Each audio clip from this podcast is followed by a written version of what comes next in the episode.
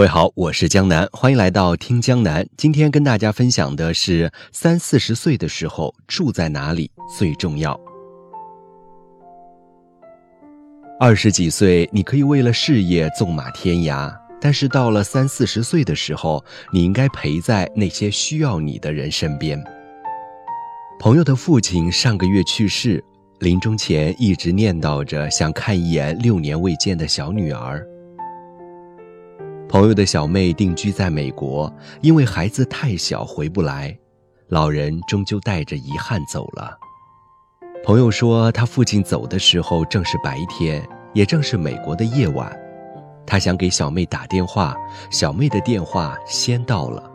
电话里，小妹说她梦到父亲去美国看她了。朋友告知妹妹，父亲刚刚去世。姐妹俩在电话两端嚎啕大哭，想不到老人活着没有看见小女儿最后一面，却在没了肉身的羁绊之后，越过千山万水去了美国，出现在了女儿的梦里。我泪如雨下，一场魂魄入梦的死别，是多么的令人心碎和心痛。这一生，谁是我们最重要的人呢？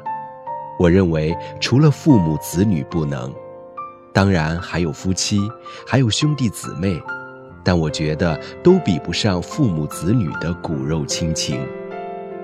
一个人无论多么自私冷漠，在身为父母之后，也会变得柔软而温暖。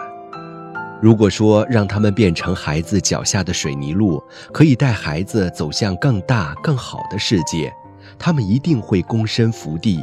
无怨无悔。我有一位叔叔特别严厉，几乎没见他笑过。他的儿子，也就是我的堂弟，因为不用功读书，不知挨过父亲多少次打骂。堂弟曾咬牙切齿地和我说：“等考上大学，我一定远走高飞，再也不回这个家。”我问他：“你父母只有你一个孩子，你不回来，他们老了怎么办？”堂弟沉默不语。高考后，堂弟以优异的成绩被一所985学校录取。那一天，我终于看到了伯父的笑，虽然只是荡漾在脸上浅浅的笑意，但分明写满了骄傲和自豪。堂弟上大学的那四年，果然很少回家，假期里总是以各种各样的理由不回家。每到假期，看着人家孩子都往回跑，叔叔和婶婶就在家里两两相望，唉声叹气，骂堂弟没良心。婶婶经常和我妈妈抱怨，这个兔崽子白养了，记着他爸爸的仇呢，他怎么不知道那是为了他好呢？妈妈劝慰婶婶，这孩子是有点淘气，但绝对是个品质好的孩子。你放心吧，他不会不管你们的。婶婶叹气：“哎，大不了老了去养老院。”他说这话的时候，眼里差点落下泪来。我知道，他根本不愿去养老院。堂弟毕业后被一个国家科研机构录取了，那个机构有两个研究所，一个在北京，一个在离家不远的地级城市。在北京工作了几年后。堂弟自愿调动去了那个地级市，我问他怎么这么傻？北京可是政治和文化的中心，一个地级市怎么能和首都比？堂弟慢悠悠地说：“我当然知道那里没有北京好，可是北京的房价那么高，我一辈子能给自己买套房子就不错了。父母怎么办？他们只有我一个孩子，不能把他们扔在家里吧？”前年，堂弟在一个小区首付了两套两居室，把父母接到身边，叔叔婶婶欢天喜地的搬家，没有一点离乡之愁。他们说，人老了就得跟着孩子走，孩子在哪，哪就是家。是啊，岁月是个跷跷板，我们小的时候，父母是大树，给我们一地硬粮，为我们遮风挡雨。父母在的地方就是我们的家，而等父母老去的时候，我们就成了父母的保护伞。你在哪，哪儿就是他们的家。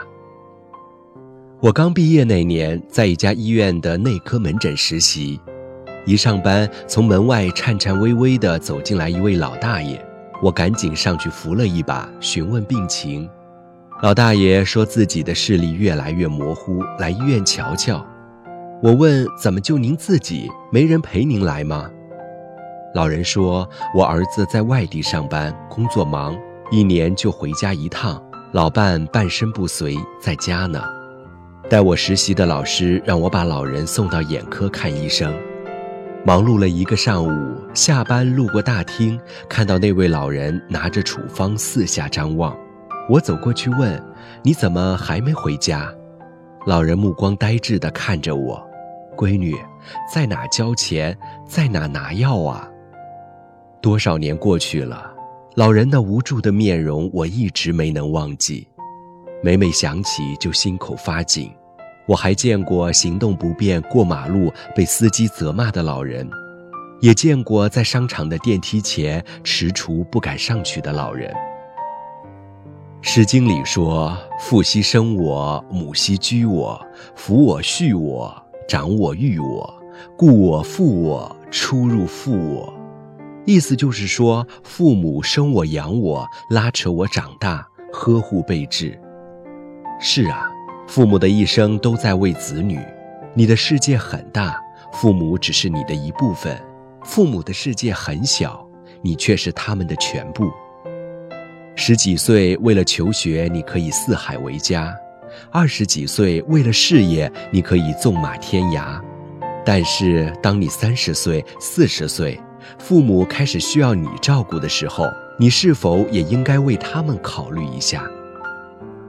如果你有能力选择工作和买房的机会，你觉得住在哪里最重要呢？子欲孝而亲尚待，绝对是上天最大的恩赐。能让自己舒适的生活，能让父母安享晚年，才是最好的地方。